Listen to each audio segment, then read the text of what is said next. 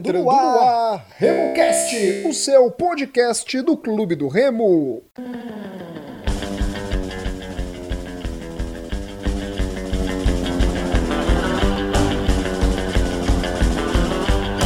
Salve, salve você, amigo torcedor do Clube do Remo, que se liga aqui no RemoCast. Esse é o podcast da equipe do Clube do Remo e vamos começar aqui com o pós-jogo do Leão diante da Jacuipense e também aproveitando o embalo e já emendando para falar da expectativa para o duelo da equipe azulina diante do Castanhal. Na verdade, o Castanhal é o clube do Remo, mando de campo da equipe do interior do Pará. Nos sigam nas nossas redes sociais, remocast33.gmail.com. Estamos no Twitter, Instagram, Facebook, nosso e-mail remocast33@gmail.com. Nas redes sociais é bem fácil também, remocast33. Os agregadores de áudio Spotify, Deezer, Apple Podcasts e Google Podcasts. No programa de hoje, Murilo Jatene e Gilberto Figueiredo. Tudo bom, Gilberto? Um abraço, meu amigo Rodolfo, um abraço, meu amigo Murilo. Um salve para toda a galera que acompanha o Remocast. Um grande abraço a toda a nação azulina. E é isso aí, estreamos com o pé direito, com vitória, uma vitória sofrida, foi no final, foi no último minuto, foi com requintes de crueldade para os cardíacos, mas Campeonato Brasileiro é isso, o que importa é o resultado. Vamos comentar o jogo, vamos comentar o time, mas foi muito importante a gente ter começado com essa vitória, depois de 22 anos Estreamos com vitória no Campeonato Brasileiro. Espero que isso seja um bom presságio. Saudações azulinas a todos. Tomara, tomara mesmo que seja um excelente presságio, né? Que o Leão consiga o acesso esse ano. Tudo bom, Murilo? Beleza, meu amigo. Começando com vitória, fica tudo beleza.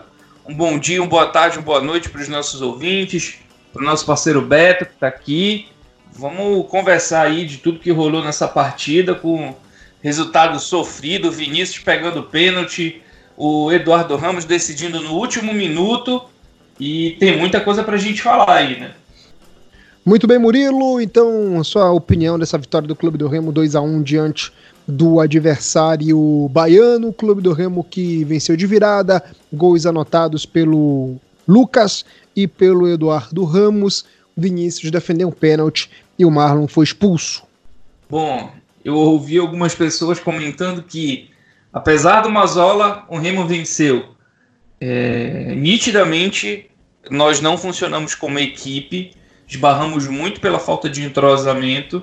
Eu acho que aí é de inteira responsabilidade das escolhas que o treinador é, fez. Acho que o que deu certo e o que valeu essa vitória foram exatamente as individualidades. O Remo tem jogadores melhores do que a Jacuipense. E isso foi fator preponderante para a vitória. Apesar dessa falta de entrosamento, apesar das escolhas equivocadas do Mazola, que para mim já começou na relação, na relação de atletas que ele escolheu para levar para o jogo, na escalação, mas eu acho que a ausência do Zé Carlos ajudou o Remo a funcionar dentro de campo, mesmo na ineficiência operacional da equipe. A gente teve o Marlon que atuou bem, a gente teve o Charles como figura mais regular dentro da partida, e a gente vai fazer a escolha dos nossos prêmios aqui de melhor e pior em campo. Eu acho que o Charles foi a figura mais regular. A gente teve o Vinícius defendendo um pênalti inexistente, diga-se de passagem. E a gente teve o Eduardo Ramos mais uma vez no final do jogo decidindo uma partida. Que prova de que fisicamente eu acho que ele está muito bem para esse começo de temporada de 2020 ou recomeço de temporada 2020. É, meu amigo, eu concordo com bastante coisa até que o Murilo falou, essa questão da parte individual, do talento individual, realmente fez a diferença. Outra coisa que fez a diferença foi também a preparação física. No segundo tempo, a equipe da Jacuipense pareceu um pouco mais cansada, inclusive após as trocas que o clube do Remo fez, né, apesar de ter perdido um pouco do poder de marcação no segundo tempo, né, é, mesmo assim eu achei o clube do Remo mais inteiro em campo. Tá? Bom, que dizer dessa escalação, né? Eu acho que todo mundo, quando viu aquele monte de volante no meio Eduardo Ramos e Zé Carlos, é, teve um mau pressentimento, sabe? E eu concordo também com o que o Murilo fala na questão não da, da intervenção, mas do acaso que ocorreu e a entrada do Hermel realmente é, ajudou o clube do Remo a ser um pouco mais agudo no primeiro tempo, apesar da desorganização que eu acho que tem muito a ver com falta de entrosamento. E isso eu coloco a responsabilidade em cima do treinador pelas constantes mudanças nesses dois jogos que foram feitos. Até um pouco incoerente, se você for pensar e se for olhar para a escalação que entrou em campo, que foi um retrato do que aconteceu. Até o gol adversário, que saiu ali cedo, por volta dos oito minutos, o clube do Remo jogava no meio de campo com o Gelson e o Rust um pouco mais adiantados. Tanto que esse gol saiu numa segunda bola que o Lucas perdeu de forma até infantil.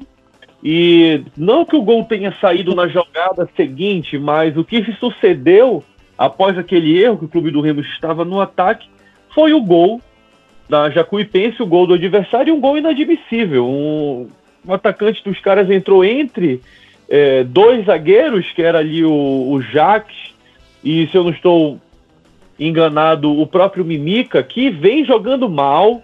Tá? O Mimica deu uma, umas recuadas assim que a gente não tem como entender. Tá? Até se machucou no, no mas eu achei a atuação do Mimica bem abaixo. É, então o time, é, eles era um time espaçado, muito dependente do Eduardo Ramos.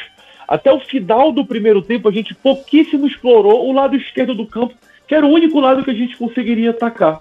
Dado que pelo lado direito temos um zagueiro improvisado, que naturalmente não dá para atacar tanto ali daquele lado como se gostaria.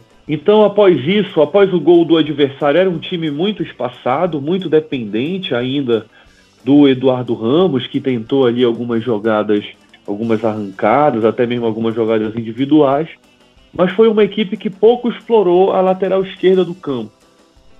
Então, até praticamente o final do primeiro tempo, é, quando a gente teve ali um gol anulado, é que começou a se usar um pouco mais o Marlon, que foi um jogador importantíssimo, jogou muito bem, inclusive na sua expulsão do segundo tempo também foi muito importante. E se não tivesse atuado naquele momento, fatalmente a gente né, ficaria em desvantagem é, no marcador. E apesar de tudo isso, de toda essa desorganização no primeiro tempo, voltamos com o mesmo time. Né? Voltamos com o mesmo time. É, eu achei o gol muito bonito, né? foi um golaço, é, mas não foi um gol de jogada construída, né? foi um gol de uma bola espirrada e o Lucas teve a felicidade de acertar um chutaço. A partir daí, o Mazola adiantou a marcação, então a gente ficou praticamente com uma linha de três ali na frente adiantada, com o Hermel, o Eduardo Ramos e o Gelson fazendo uma, uma marcação um pouco mais um pouco mais pressão. Nesse momento eu achei uma figura que foi muito importante para ajudar na marcação no meio de campo, que foi o Rush, que Consequentemente, quando saiu aos 19 minutos do segundo tempo, naquela substituição dupla, foi quando a gente perdeu poder de marcação no meio. Tá? Então, ali, é, do meio para o final do segundo tempo, foi até um, um, período que passamos um sufoco. Inclusive, eles tiveram é, uma chance dentro da área que, ainda bem, mandaram para fora. Né? É, teve a expulsão do Marlon, como eu disse, foi uma ação primordial dele naquele momento, para evitar que a gente entrasse de vantagem.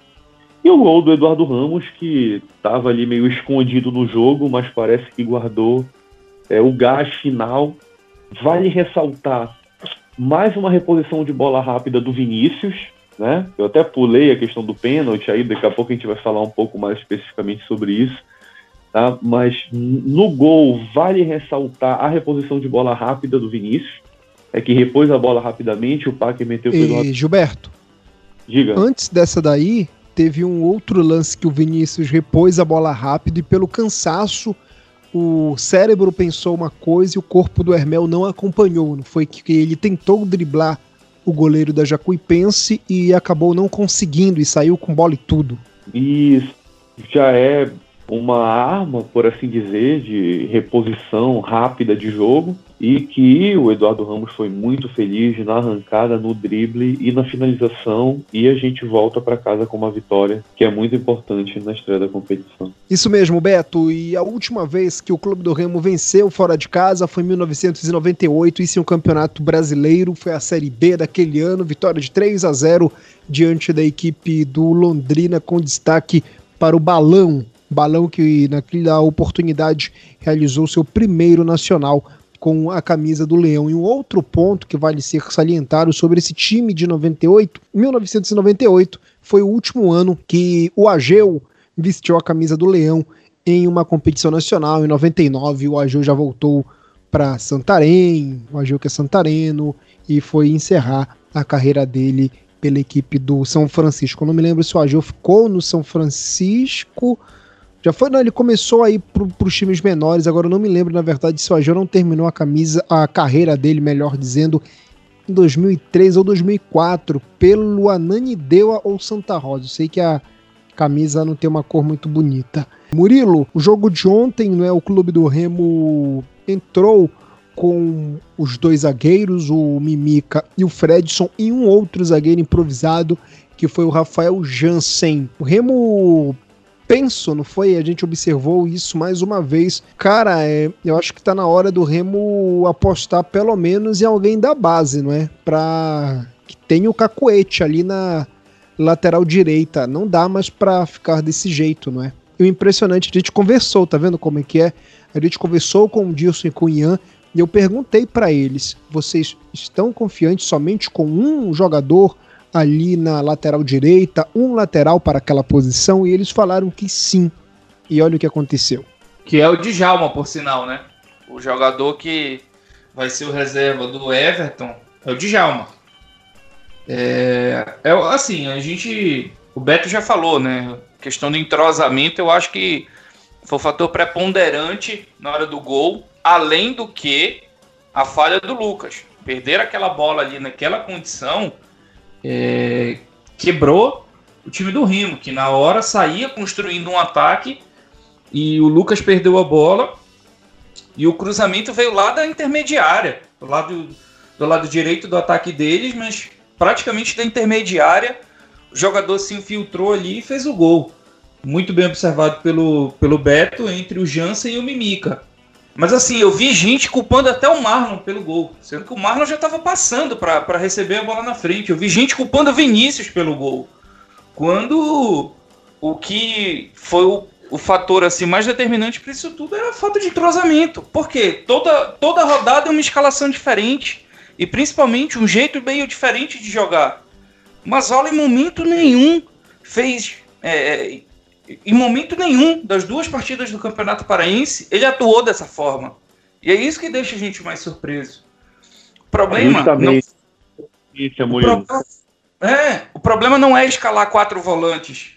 O problema é que a gente não tem entrosamento entre essas figuras e eles não têm ah, as características para executar essas funções.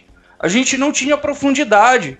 O Marlon é, é, um jogador, é um bom lateral esquerdo, acho que vai ser titular, mas ele não é um jogador que toda hora vai à linha de fundo, que ataca, que infiltra. Não é a característica dele. Eu, eu posso tentar entender que ele levou em consideração as péssimas condições do gramado, que ele quis colocar um time mais forte fisicamente. Tudo bem, isso aí a gente pode até considerar. Mas você atuar com duas linhas de quatro eu acho que é um temor muito grande para enfrentar Jacuipense e você está enaltecendo demais a dificuldade do gramado. Porque não levou o Ronald. Por quê? Não teve justificativa do clube, então é uma decisão técnica.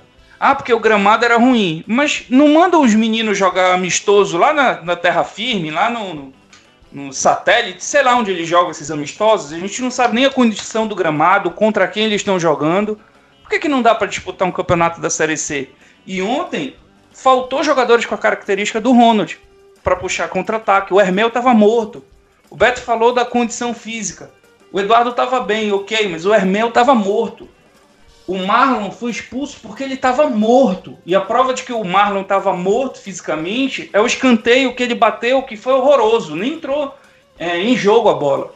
Ele estava to totalmente sem perna. Ele erra o domínio de bola, faz a falta, é expulso e sai praticamente se arrastando de campo.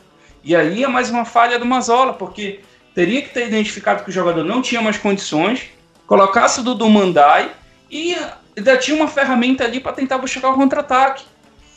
Pelo que eu vi do jogo, o Mazola não fez um jogo para ganhar. Se ganhou, como eu falei lá no começo, nas individualidades. Quanto aos zagueiros, já foi o que nós discutimos aqui, né? A gente tem um certo apreço por toda a garra que o Mimica demonstrou com a camisa do Remo, mas eu acho que o Neguete é mais jogador e é mais útil para o Remo nesse momento do que o Mimica.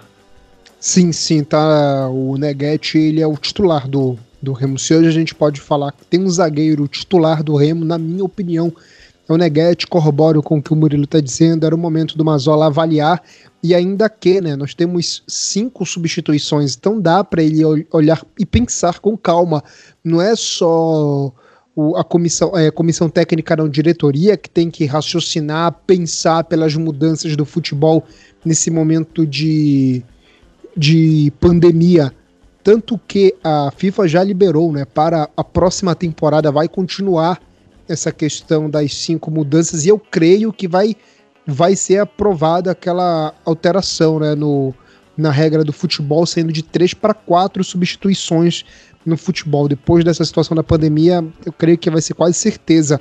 É, então ele tem que aproveitar que ele tem um elenco. Para mim, o Remo tem um dos melhores elencos de toda a competição. Então ele tem que saber aproveitar e ter essa vantagem de ter esse elenco.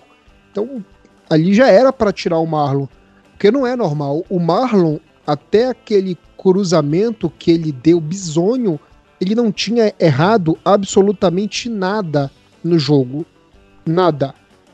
Ele teve um aproveitamento de mais de 90% tranquilamente em cruzamento, ele não errou nada em apoio, na marcação, ganhou toda hora do lateral direito, que é não era o improvisado, né, que depois o lateral direito da Jacuí, o lateral esquerdo da Jacuipense saiu e entrou o Banguelê lá, depois teve que ter uma outra mudança, porque o Banguelê no volante direito vai ser lateral, as coisas bizarras que passam na cabeça de treinador de futebol. Então o Marlon foi muito bem ontem. Para mim, o Marlon foi o melhor jogador da partida, pelo lado do Remo. Tá adiantando meu voto aqui. Então o Mazola ele tem que olhar, cara. Ele tem que pegar e dar uma, uma melhor é, observada na vida dele em relação ao clube do Remo. Que ele, elenco ele tem. Elenco Mazola tem. Ele não tem essa desculpa aí de não ter elenco como outros técnicos da equipe azulina tiveram. E a sua avaliação, Beto, a respeito do professor Mazola Júnior ontem? Eu ainda digo mais. É, eu vejo que ele tem que reavaliar e espero que depois dos acontecimentos de ontem, depois das situações que aconteceram, até mesmo porque eu entendo que ele tenha levado o Zé Carlos para ser titular e não havia outro uh, atacante, centroavante com condições até mesmo parecidas no banco, veio um imprevisto e acabou que nós não tínhamos atacante para substituir. Então, é isso? Tá tão limitado o elenco assim ou foi opção do treinador? No caso, eu vejo que foi opção do treinador, por alguma situação que tenha ocorrido. Ele optou por levar aqueles jogadores e não somente isso, ontem já foi comentado, a gente precisou em um dado momento substituir um jogador mais agudo, o Ronald não estava na relação.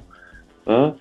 Então eu acho que se deve rever, se deve reavaliar de que forma está sendo aproveitado o elenco. Em relação às substituições, é, eu acredito que naquele momento o que faltou de leitura, tá? apesar de ter feito gol e tudo mais, mas era para o Lucas ter saído naquele momento daquela substituição. Deixaria o. Concordo, Beto. Concordo. mais ali fazendo aquele Isso, ele estava melhor naquela contenção. Apesar de ele ter sido escalado, e no princípio do jogo ele pareceu estar um pouco mais adiantado junto com o Gelson no meio de campo, mas no decorrer do jogo e até mesmo no segundo tempo, talvez até por orientação do, do treinador, ele jogou um pouco mais recuado, mais próximo do Charles e ganhava o meio de campo. Tanto que após aquela substituição, que entra o Robinho, que é um jogador mais leve, e entra o Packer, que é um jogador que não marca, a gente perdeu o meio de campo. Então a gente passou praticamente ali uns 20 minutos do segundo tempo, durante o segundo tempo, que quem comandava as ações do meio de campo era praticamente esse aí que o, que o Rodolfo falou, que eu esqueci o nome, o Maquelele, que era um gordinho lá, que jogava mais ou menos, e o cara, tipo, deitou e rolou nesse tempo, porque a gente estava praticamente sem meio de campo. Sabe? Então eu acho que essa leitura poderia ter sido feita ontem, e a gente tem tanto volante, tanto volante, por exemplo, ontem o Chaves estava no banco. E tipo, com tanto volante, o Chaves seria o último a ser utilizado. Poderia, ah, se o problema é quantidade de vaga na delegação ou algo assim, sacrifica um volante que está na relação ou algum outro jogador defensivo e coloca mais jogadores ofensivos.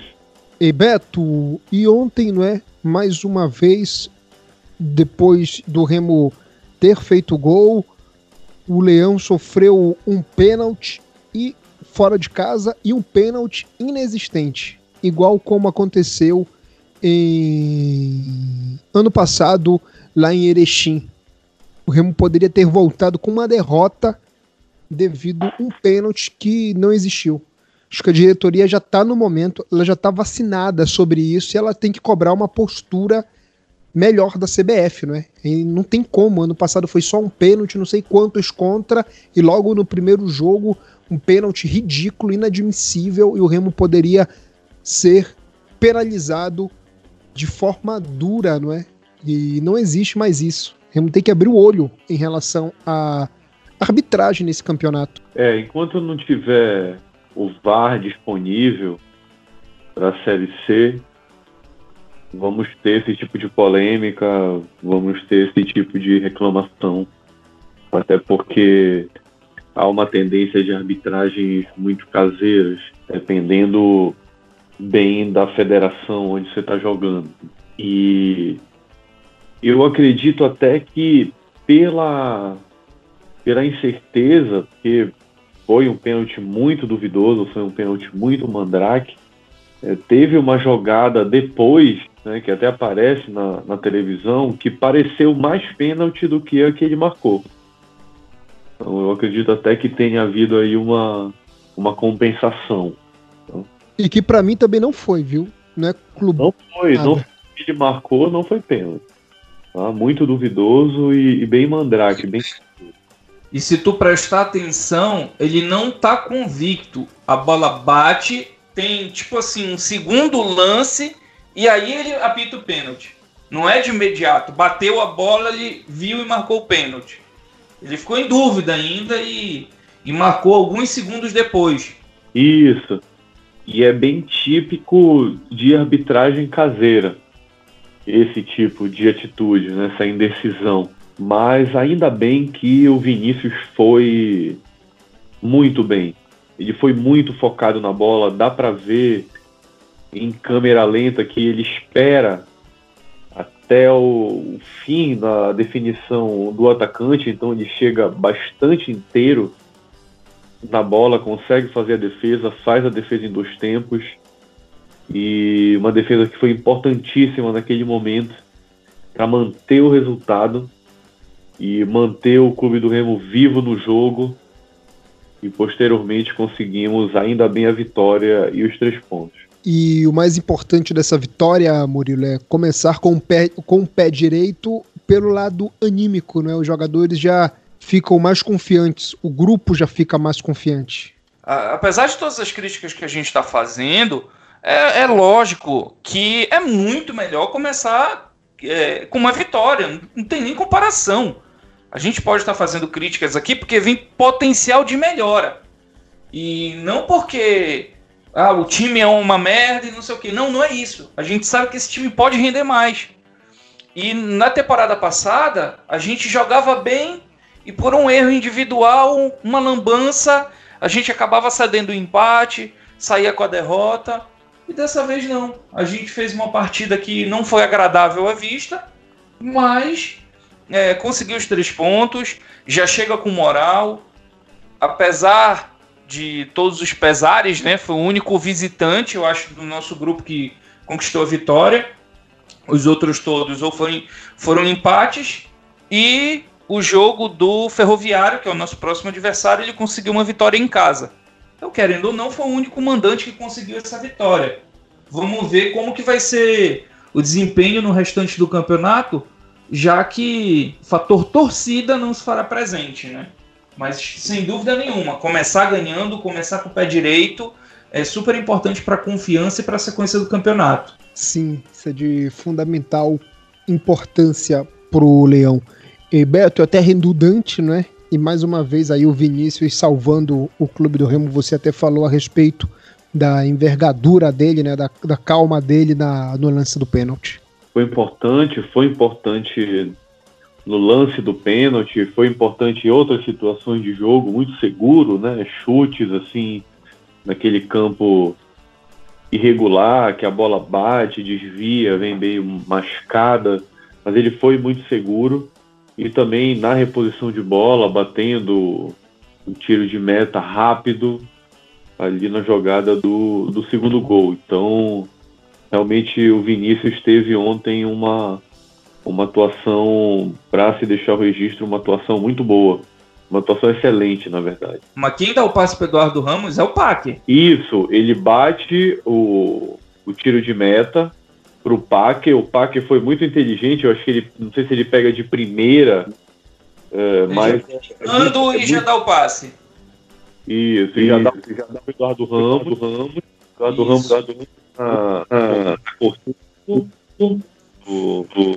Já foi dentro, consegue fazer o drible dentro da área, ajuda muito bem. Inclusive eu vi umas críticas no Twitter dizendo que o Packer errou o passe para Eduardo Ramos. Eu até brinquei. Ele errou, ele acertou o passe que ele errou, né? Então, assim, tem, tem tido muitas críticas a alguns jogadores do Remo. Normalmente elas são muito direcionadas a algumas figuras que eu acho que não se sustenta, cara. O principal deles é o Gelson, mas o Packer agora parece que é alvo. O Marlon nem chegou, já estava sendo criticado de que não servia para o Remo e o Marlon fez a partida que fez. E até o Vinícius também estava sendo bem cornetado aí por alguns torcedores, que para mim o maior sacrilégio que tem é contestar o Vinícius, já estava pedindo o Thiago.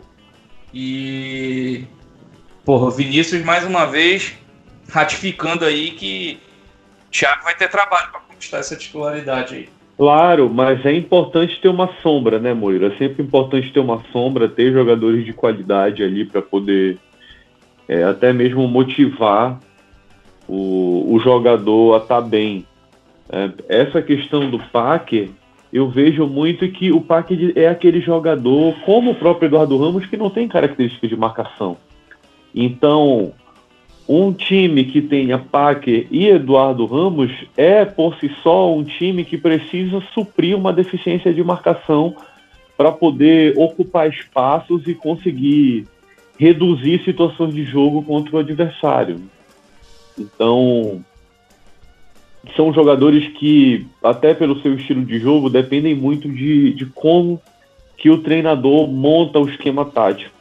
Porque senão é muito, é muito fácil né, sacrificar um jogador desse num jogo. Mas também são jogadores que podem, em uma jogada, em, em uma situação, como foi o que, a, que aconteceu no jogo contra Jacuipense, em fazer uma, uma jogada fenomenal com resultado em gol. É, eu vou dar um desconto pro Packer só por causa dessa situação da posição dele, entendeu? Mas eu também não estou muito feliz com, com o futebol que ele vem apresentado. Pese ele fez o gol diante do. Águia e tudo mais, mas eu não estou muito muito feliz não com, com o futebol que o, que o Packer está apresentando.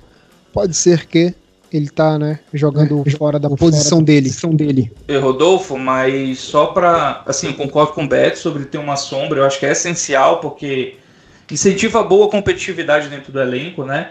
E sobre o Packer, eu também acho que ele não tá jogando bem, mas eu também não acho que ele esteja péssimo como as pessoas estão falando. Por exemplo, no jogo contra o Tapajós, ele fez um primeiro tempo muito discreto. Assim, di disparado no meio de campo, ele foi o que menos se apresentou. No entanto, no segundo tempo, ele é substituído aos 25 minutos e nesses 25 minutos ele teve uma boa atuação. Sobre posição, realmente não é a dele, mas desde o retorno das atividades, ele está treinando para executar aquela função que o Gelson faz dentro de campo, que é exatamente ser um meia central ali pela direita que vai acionar bastante o lateral direito e vai fazer a cobertura na subida dele. Então é uma questão de ajuste. Eu acho que a gente tem que ter paciência porque todos esses são jogadores bons para um nível de série C. E nisso a gente tem que ter um pouquinho de paciência com esses caras, igual tu mesmo falou, Rodolfo. Vamos dar um crédito, tá, tá se ajeitando, tá se arrumando. Acho que um grande problema foi a forma como ele veio apresentado. Com noite de autógrafos e não sei o que. Ele não tinha tamanho para isso e acabou se criando muita expectativa é, nessa vinda dele como grande é, jogador para a temporada ao lado de Eduardo Ramos e Vinícius e que claramente ele não é, ou pelo menos ainda não é. Muito bem, galera. Então é isso. É, Beto, o Leão venceu uma vitória importante, 2 a 1 diante do adversário baiano, a Jacuipense.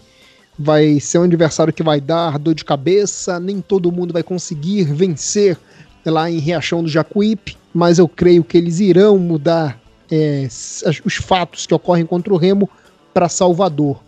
É, Beto, o pior em campo, troféu Potita, vitória do Leão, 2 a 1 de virada diante do outro Leão do grupo, né, o Leão do Cisal. Olha, Rodolfo, eu vou te dizer, se não fosse pelo gol, seria o Lucas, tá? Então, é com o meu coração partido, mas que o troféu de pior do jogo de ontem vai pro Mimica. É, Murilo, para você, pior em campo ontem? Troféu Potita de, de ontem, eu acho que poderia ir pro Jansen, que não fez uma partida legal, mas eu acho que ninguém fez uma partida péssima, tá? Tiveram alguns jogadores que foram abaixo. Mas por tudo que compõe, eu acho que o prêmio indiscutivelmente vai para o Mazola concordo contigo. O Mazola, para mim, também foi o pior ontem pela presepada da escalação e daí iria piorar ainda mais, né? Com o Zé Carlos. Não sei qual é a necessidade de colocar hum, quatro defensores, quatro volantes e mais o Zé Carlos no jogo. Mazola, troféu Potita, vai para o comandante técnico, o pior de Clube do Remo e Jacuipense pelo lado do Leão. E para vocês, galera, começando pelo Beto, Beto, troféu Alcino, melhor em campo do Clube do Remo.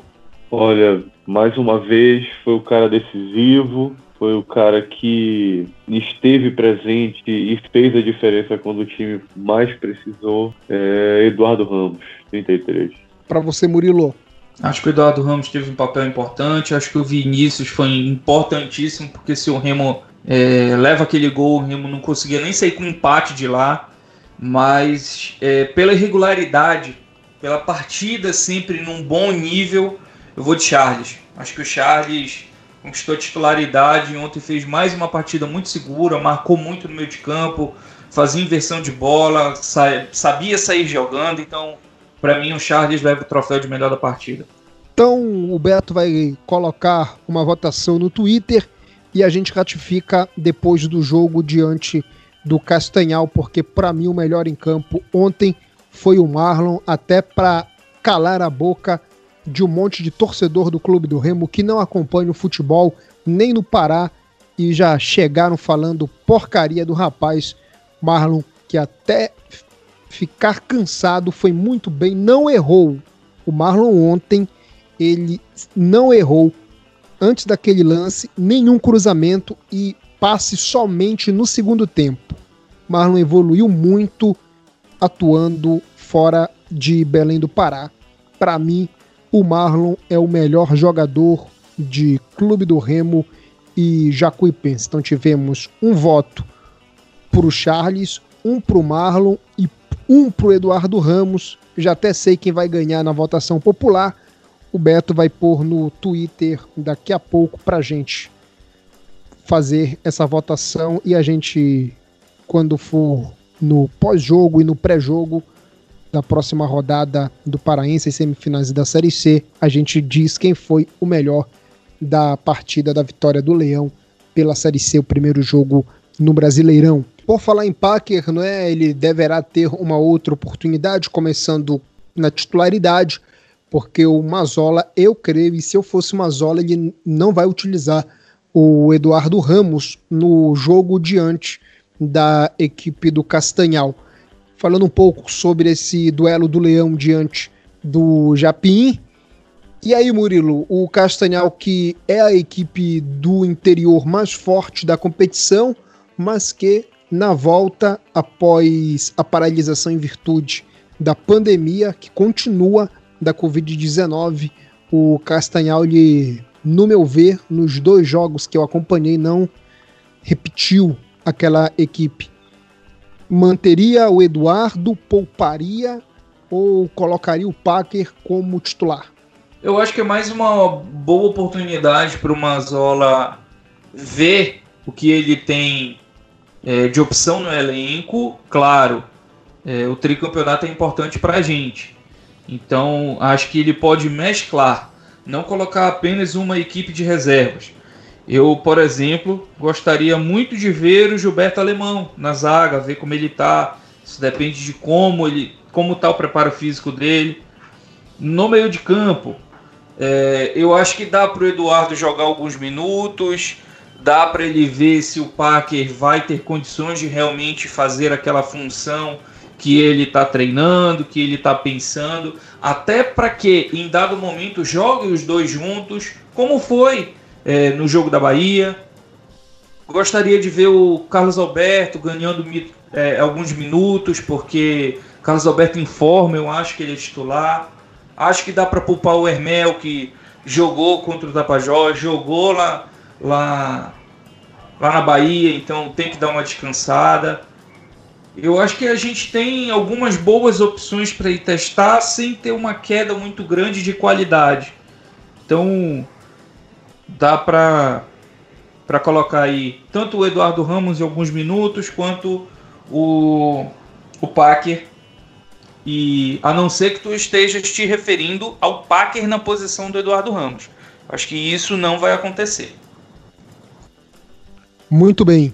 É, Beto, e você? Como é que você espera o Leão para esse compromisso diante do Castanhal? Castanhal que já está na Série D do ano que vem e provavelmente estará na Copa do Brasil como terceiro representante do Pará na próxima temporada. Olha, eu particularmente espero que o Mazola tenha aprendido com seus erros e não me invente com história de time reserva como foi da última vez. Até porque o Castanhal, até antes da parada, da paralisação devido ao, à questão do Covid isolamento social, era o, o time dos interiores, né, o time do interior mais arrumadinho. E Beto, na verdade, ele era o melhor time futebolisticamente falando do Campeonato Paraense, em futebol apresentado. E o clube do Remo só havia enfrentado o Castanhal, se eu não me engano, na pré-temporada. Né? Não enfrentou o Castanhal durante a competição. Então vai ser um, um jogo duro, vai ser um jogo complicado e dá para ver que o clube do Remo agora precisa de ritmo de jogo e de entrosamento. Porque não dá para acontecer, não dá para vacilar com outros times da mesma, da mesma forma que se vacilou contra a Jacuipense. Então, eu acredito que daria para fazer algumas substituições pontuais, até para treinar certas situações de jogo. Por exemplo, o Mimica se machucou né? Tá vindo um pouco abaixo, então talvez seja a hora de segurar um pouquinho, para ver como é que está essa parte física, essa parte muscular, testar um outro jogador ali. É, o Marlon, por exemplo, foi expulso, já não vai conseguir jogar a partida na Série C. Então, talvez pensar em alguma situação de jogo já treinando o Udo do Mandai para jogar essa semifinal e a partida, a próxima partida contra o, a Ferroviária, né? É, treinar a situação de jogo no ataque, porque não se sabe que até, até o momento não se sabe o que aconteceu com o Zé Carlos, que cagaço foi esse que deu nele antes do jogo, mas de qualquer forma treinar as situações de ataque para poder haver variações, coisa que não aconteceu no jogo contra Jacuipense. Então eu acredito que seja o momento de dar ritmo, dar entrosamento para essa equipe jogar junta e desempenhar o seu maior papel, melhor papel. É, Murilo, a gente está vendo que o Hermel está saindo extenuado né, de todos os jogos que ele vem realizando. Jogou os três jogos como titular. Eu acho que ele é o único né, que atuou em todas as partidas como titular. Sim, sim, ele é o único ele iria começar como reserva diante. Ele o Vinícius, né? Então, na linha, ele é o único. É... E o Mimica também, se eu não me engano, o Mimica também começou todas as partidas como titular. Da linha, somente o Hermel e o Mimica. Você pouparia o Hermel para esse jogo e colocaria o Ronald mais à frente? Colocaria o Wallace até para dar uma segurada no Hermel e sendo o primeiro jogo dessa, desse confronto de semifinal? Sim, sim, colocaria. Principalmente por isso, por ser o primeiro jogo. É, eu acho que isso te dá um lastro, até porque o Remo vai jogar os três jogos em Belém, né? O Remo joga com o Castanhal pelo Campeonato Paraense, isso. joga no final de semana com o Ferroviário e joga na outra semana contra o Castanhal a segunda partida. Então você não vai ter aquelas viagens desgastantes, você tem um tempo aí para descansar esses atletas para que eles estejam bem para as duas partidas mais importantes da sequência. Eu acho que num grau de importância, essa primeira do meio de semana é a menor. É, o Mimica, na verdade, ele, ele foi reserva contra o Tapajós, né? Ele não jogou. O Hermel jogou. Quem jogou foi o Neguete. Isso, então, foi Neguete e Jansen. Então mais um motivo, né? O Hermel é o único que atuou como titular os três jogos do ano, da volta até agora, não é? Exatamente, até por isso esse desgaste. Acho que nada mais justo e, e até é, lógico dar esse descanso para um jogador que merece, que tem saído assim exaurido de todas as partidas. Então acho que dá para dar uma oportunidade para esses meninos sim, até porque eu tenho certeza que eles vão entrar com muita vontade para querer se provar e o restante do, da, das peças podem compensar um eventual é, uma eventual perda de, de, nível ou de qualidade é, do Hermel em relação aos outros, que eu nem acho que seja tão gritante assim. Acho que o Hermel é bem participativo, mas também não acho que ele seja todo esse primor que alguns torcedores estão colocando. Acho que ele é importante para a equipe, mas a empolgação é. juvenil do Remo. É, o Carlos Alberto, por exemplo, é muito melhor do que o Hermel. Pelo menos na minha opinião. Então acho que quando o Carlos, é, o Carlos Alberto estiver apto, acho que os dois podem jogar juntos, mas se tiver que escolher um dos dois, eu prefiro o Carlos Alberto. Muito bem. É, além deles, agora que eu estou me lembrando aqui, o outro atleta que atuou nas três partidas foi o Júlio Rush, que está me surpreendendo positivamente, mas isso é para uma outra pauta. E Beto, você pouparia o Júlio e colocaria o Lucas como esse volante ali pelo lado canhoto e daria, não tem outro, né? Que é mania de treinador, uma outra oportunidade para o Chaves ou eu, se fosse uma Zola, eu colocaria o Pingo para poupar o Charles para o compromisso diante do Ferroviário? Não é Ferroviária, tá? É Ferroviário. Rodolfo, o Júlio não jogou contra o Tapajós também, tá? Ah, e... não, não, não jogou? Não, quem jogou foi, foi o Laílson. que fez o papel Isso, dele. Isso, é verdade, o Laílson. Então, então é, o, é o menino Hermel. Wilson. A gente foi muito crítico ao Laílson em, em várias oportunidades. Ele jogou mas... bem, né? Contra o Tapajós, foi tranquilo. Ele, ele jogou bem, cara. Pareceu bem. Sim. Mas e aí, Beto? Colocaria o Lucas é, para esse duelo? Pouparia o Júlio? Pouparia o Charles? Colocaria o Chaves ali no meio de campo, ao lado do Lucas? Quem sabe, ou o Pingo como volante? Isso, eu acho que essa questão de poupar depende muito também de uma sinergia com a parte de fisiologia, a parte de preparação física, para ver quem, quem está bem. Tá? Eu vejo que a situação do momento é de dar entroçamento, de dar ritmo de jogo para a equipe. É, então, quais são os principais problemas que eu vejo hoje em dia no Clube do Remo? No ataque. Né? A gente não ataca. Então, se você vê jogadas de jogadas construídas para que resultaram em uma finalização foram pouquíssimas, no máximo cruzamentos. É, então precisa treinar situações e na lateral direita.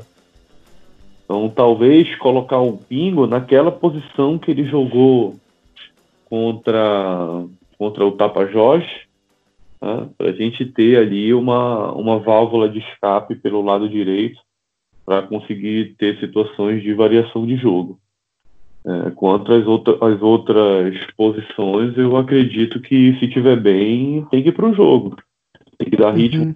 tem que dar entrosamento para esse time para poder chegar no brasileiro e estar tá na ponta dos cascos. Beleza, então, meus amigos. Então, Beto, valeu, tá bom? Valeu, meu amigo Rodolfo. Um grande abraço para você, um grande abraço para o Murilo e um abraço especial para toda a galera que se liga no Remocast. Tamo junto. Saudações azulinas e vamos aí para essa semifinal com tudo, hein? Com tudo. Tchau, Murilo. Valeu. Valeu, Rodolfo. Valeu, Beto. Valeu aos nossos parceiros, nossos ouvintes. Estaremos juntos.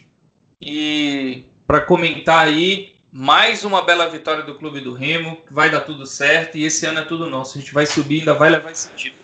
Os dois, né? O Tri do Paraense e essa Série C. A gente vai subir para a segunda divisão, levando o título na bagagem e além da Copa Verde. O Leão vai ganhar tudo esse ano, sim. Então, com a participação de Gilberto Figueiredo e Murilo Jatene, eu, Rodolfo Nascimento, agradeço a audiência de você, torcedor do Clube do Remo, que se liga aqui no RemoCast, o podcast da torcida do Clube do Remo. Nos sigam nas nossas redes sociais, remocast33.gmail.com é o nosso e-mail, redes sociais, remocast33, Twitter, Instagram e Facebook. Principais agregadores de podcasts, a gente está lá, tá bom? Spotify, Deezer, Apple Podcasts e Google Podcasts. Apple Podcasts e Google Podcasts é assinar. No Spotify no Deezer é seguir. E antes da gente encerrar o programa de hoje, vou dedicar esse nosso RemoCast ao João Neto. João Neto, que foi um amigão meu quando eu morei em Marabá, trabalhei em um canal de televisão, em uma rádio lá de Marabá, dividi por mais de um ano uma casa, um apartamento com o João Neto e ele faleceu na manhã da última segunda-feira, dia 10 do 8, em Teresina, no Piauí, vítima da Covid-19. O João, que era piauiense, se erradicou viveu em Cametá, morou também, trabalhou em Marabá e vai deixar duas filhinhas lindas aqui no mundo. Galera, programa é para você, meu irmãozinho querido João Neto. Fica com Deus, meu irmão. Tamo junto e um dia a gente vai se reencontrar. Um abraço aí ao corintiano, piauiense, paraense, cametaense, João Neto. Tchau, tchau, galera. Valeu!